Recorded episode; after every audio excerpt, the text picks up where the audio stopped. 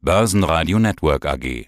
Die Expertenmeinung. Ja, guten Tag, mein Name ist Gregor Rosinger. Ich bin Generaldirektor des Finanzkonzerns Rosinger Group. Ich bin seit 1985 im Geschäft und habe während dieser Zeit 68 Börsengänge weltweit umgesetzt. Der 69. Börsengang steht kurz vor der Tür.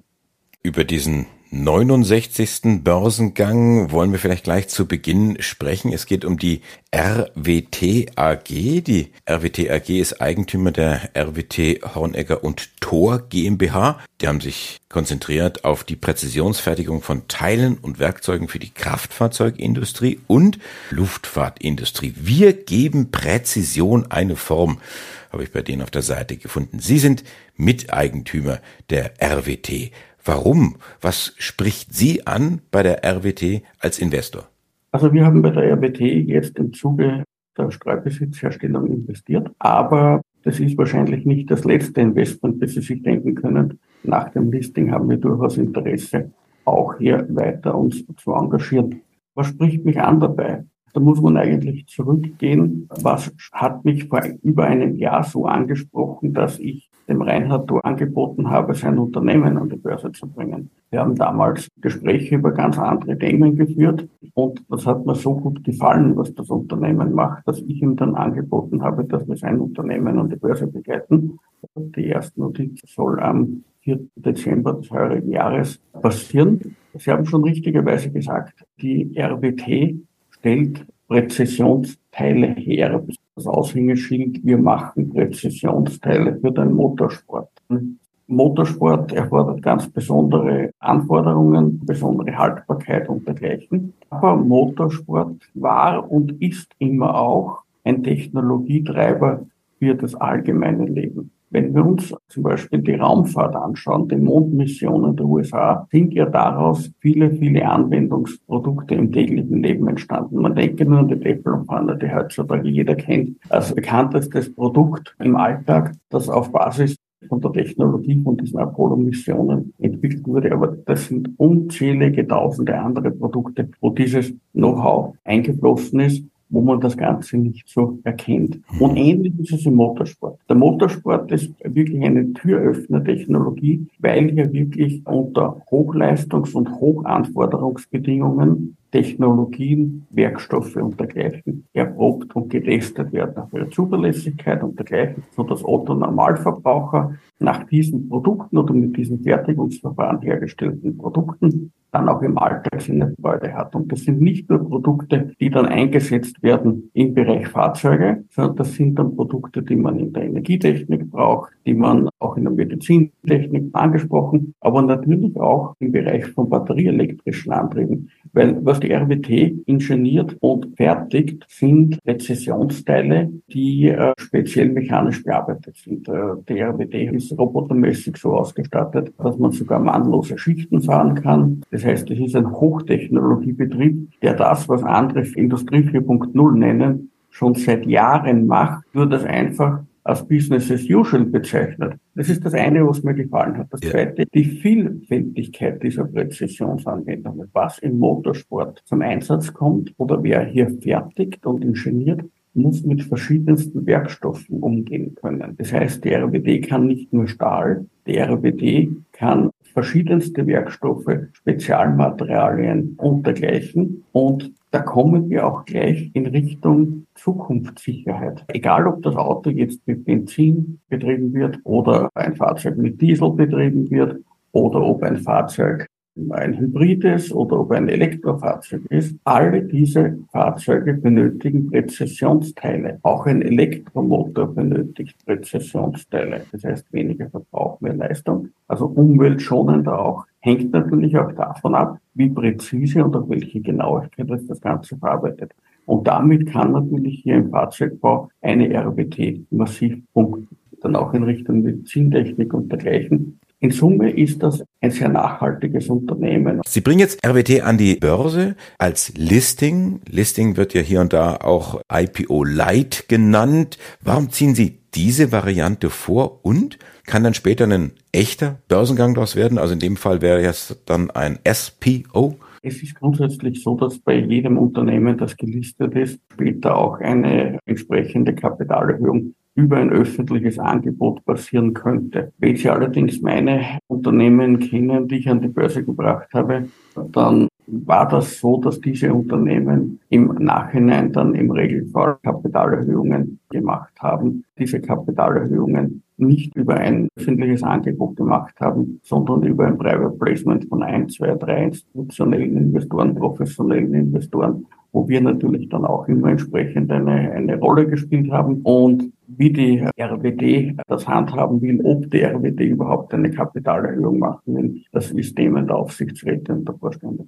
Gehen wir mal thematisch weiter und das hängt mit dem, was Sie uns gerade berichtet haben, eigentlich eins zu eins zusammen. Der Rosinger Index, der Roskix, ist ja eigentlich zwei Dinge. USA und Finanzwesen, also die EBRD, ein Teil der Voltbank-Gruppe und daneben dann Rüstungswerte Leonardo, also ein kleiner Teil Italien, Lockheed Martin, großer Teil USA und die Fahrzeughersteller Stellantis, BMW und Mercedes. Um jetzt den Faden weiterzuspinnen. Worauf genau setzen Sie denn jetzt bei den Autobauern? Auf Elektromobilität, auf Nachhaltigkeit, auf die Zukunft oder äh, auf den klassischen Verbrenner?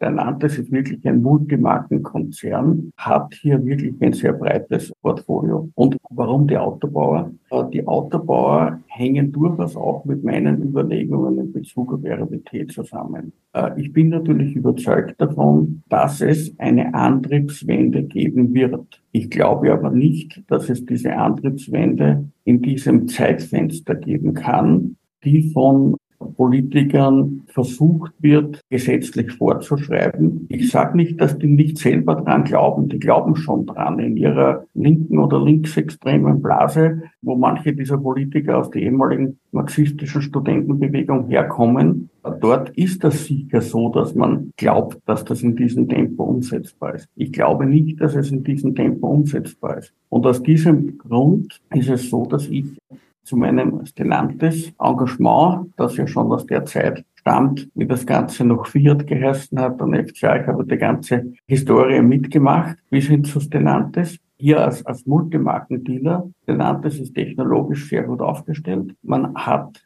von leistungsstarken Verbrennern, ich denke jetzt an Maserati, bis hin zu leistungseffizienten Elektrofahrzeugen, Plug-in-Hybriden, Hybriden, alles im Angebot das von klein bis groß, von mehrere hunderttausend Euro teuren Maserati bis runter zum kleinen Fiat-Modell.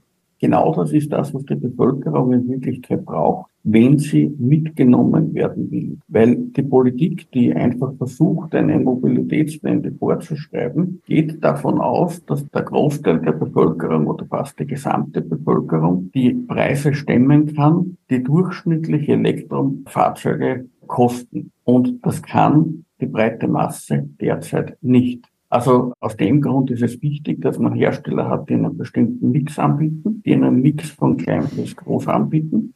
Die Überlegung bei BMW geht in eine ähnliche Richtung. Auch BMW hat sich dazu committed, weiterhin Verbrenner zu entwickeln und weiterhin auch mit Verbrennern am Markt zu sein. Wie lange das dann in Europa der Fall sein wird, dass man neue Verbrenner auf den Markt bringt oder ob das für restliche Regionen auf der Welt wo man eben keine ausgebaute Elektroladeinfrastruktur gar nicht haben kann. Ich denke jetzt an die Entfernungen in Afrika und dergleichen. Ja. Auch das sind Märkte und die müssen bedient werden. Und ein Hersteller, der hier mit energieeffizienter und sauberer Verbrennertechnologie punkten kann, wird hier die Nase vorne haben. Weil ein sauberer Verbrenner ist immer noch besser, als wenn dann ein 60, 70 Jahre alter irgendwas durch die Gegend fährt, zusammengeschustert mit irgendwelchen Teilen, die nicht wirklich zusammenpassen und das Ding fährt und raucht und, und stinkt wie eine seinerzeitige Dampflok. Das ist die Überlegung hinter BMW und die Überlegung hinter Mercedes hängt damit zusammen, dass Mercedes sich committed hat, in Richtung eines Luxusherstellers zu gehen. Wer unsere Fahrzeugflotte kennt, ich selber fahre Maseratis und BMW. Meine Tochter fährt Mercedes Das entspricht vom Gedanken der Nachhaltigkeit von einem europäischen Hersteller her. Wir würden keinen Hersteller kaufen, der irgendwo in China zum Beispiel oder dergleichen die Arbeitsplätze sichert, in China Steuern zahlt. Das wäre ja Hochverrat, so ein Auto zu kaufen oder zu fahren. Also ich bin der Meinung, wir Europäer müssen schon aus moralischen Gründen bei europäischen Herstellern bleiben. Und nachdem Mercedes in das Luxussegment gehen will, wenn diese Wende gelingt, dann wird Mercedes im Luxussegment mit Elektrofahrzeugen punkten können. Die, die Zulassungszahlen bleiben zwar derzeit hinter den Plänen zurück, das ist klar. An diese Pläne habe ich ohnehin nie geglaubt. Also da war der Mercedes-Vorstand ein bisschen zu optimistisch oder zu zweckoptimistisch. Aber es gibt ja viele Mercedes, die laufen, denken wir an die alten Diesel, denken wir an die alten Benziner, die zuverlässig sind. Ein Auto, das jetzt äh, zum Beispiel ein 10 Jahre alt oder 15 Jahre alte S-Klasse, die immer noch läuft und vielleicht nur 100, 150.000, 200.000 Kilometer oben hat, die wird man nicht wegwerfen. Äh, weil jedes Auto, das nicht produziert werden muss, ist natürlich ein Gewinn für die Umwelt, weil ja auch die Produktion von Fahrzeugen, auch von Elektrofahrzeugen, riesige Mengen an CO2 ausstößt. Hm. Und womit wird natürlich hier noch über Jahre ein Ersatzteilgeschäft bei den bereits laufenden Mercedes-Benz-Modellen, gibt natürlich auch für Smart, generiert werden. Und auf das setze ich mit äh, diesem Investment in Mercedes. Ich glaube einfach, dass diese Dualität der Antriebe, Elektromobilität und Verbrenner noch über viele, viele Jahre bestehen wird. Natürlich wird sich die Elektromobilität jetzt vom niedrigen Niveau, von sehr niedrigem Niveau aus immer mehr im Gesamtfahrzeugsbestand ansteigen. Aber wenn ich jetzt so 2030 mir anschaue, nicht die Neuzulassungen, sondern den Gesamtbestand der Fahrzeuge in Europa,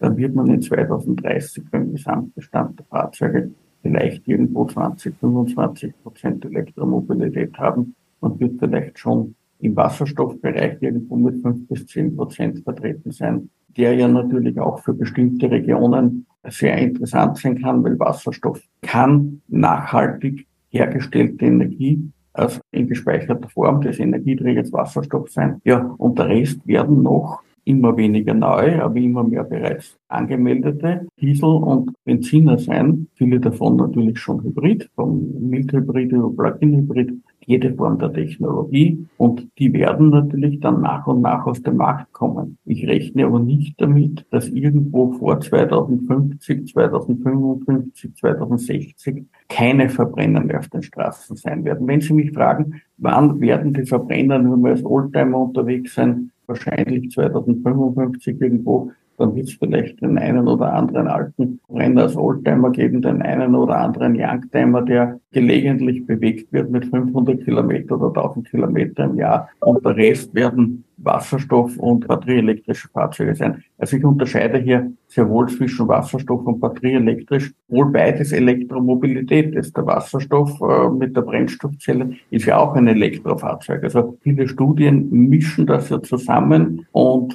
sagen, die Elektromobilität wird diesen Aufschwung oder diese Zulassungszahlen haben. Das muss man meiner Meinung nach trennen, weil hier natürlich ein Wasserstofffahrzeug ganz andere Möglichkeiten hat als ein batterieelektrisches Fahrzeug, weil man hier natürlich beim Ausbau der Ladeinfrastruktur sparen kann, gerade in ländlichen Gebieten zum Beispiel. Dankeschön für dieses Insight. Das ist es eben, wenn ein Finanzexperte gleichzeitig auch ein Experte für die Technologie, für die Technik ist als Diplomingenieur. Und es war wieder ein Vergnügen, Ihnen zu folgen. Gregor Rosinger, Dankeschön fürs Interview. Bitte gerne. Börsenradio Network AG. Hat Ihnen dieser Podcast der Wiener Börse gefallen? Dann lassen Sie es uns doch wissen und bewerten Sie unseren Podcast mit vollen fünf Sternen. Vielen Dank und bis zum nächsten Podcast. Alles rund um Börse.